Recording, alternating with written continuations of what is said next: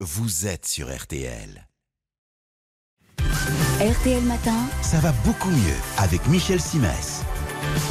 Bonjour Michel. Bonjour Yves. Ce matin, vous vous intéressez à notre corps de rêve que le soleil ne manquera pas de caresser cet été. Oui, sauf qu'il a beau être question de caresse, il faut quand même se méfier. Le soleil n'a rien d'amical, vous le savez, euh, du moins pour notre épiderme, mais si on ne le surprotège pas, on s'expose à des désagréments qui surviennent des années après, quand il est trop tard pour regretter.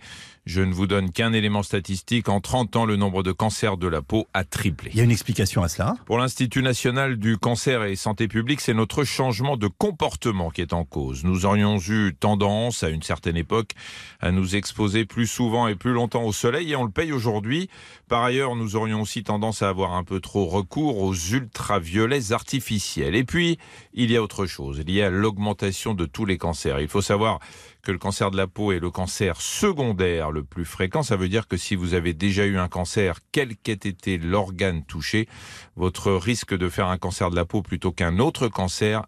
est.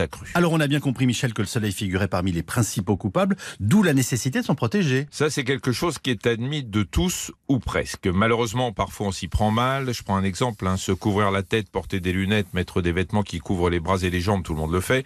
Mais on oublie que plus la maille est fine, plus la couleur du vêtement est claire, moins la protection est efficace. Donc n'hésitez pas à porter des vêtements foncés en coton à maille épaisse et gardez vos tenues blanches pour le soir. C'est sûr que vous aurez plus chaud, mais au moins vous serez protégé contre les Autre idée assez répandue, quand on est bien bronzé, on pense être protégé. Grosse erreur.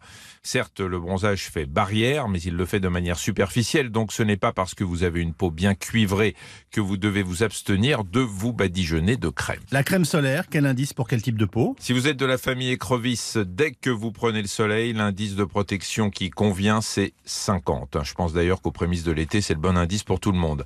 Après, si vous avez une peau qui bronze facilement et qui jamais ne brûle, une crème indice 30 fera l'affaire. Et puis tenez, à propos de crème, un détail qu'il m'a souvent été donné d'observer.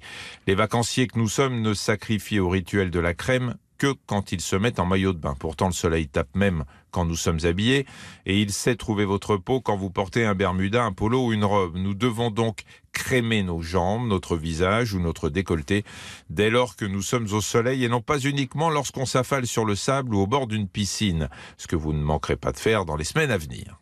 Pour le reste, je rappelle le B.A.B.A. d'une bonne protection. Petit 1, entre 13h et 17h, lorsque le, lorsque le soleil cogne, restez à l'ombre. Petit 2, méfiez-vous du vent parce qu'il vous donne l'impression que la brûlure du soleil vous épargne. Or, il n'en est rien. Et quand on s'en aperçoit, c'est le soir, devant le miroir de la salle de bain. Bref, quand il est trop tard. Merci Michel, à demain matin. À demain.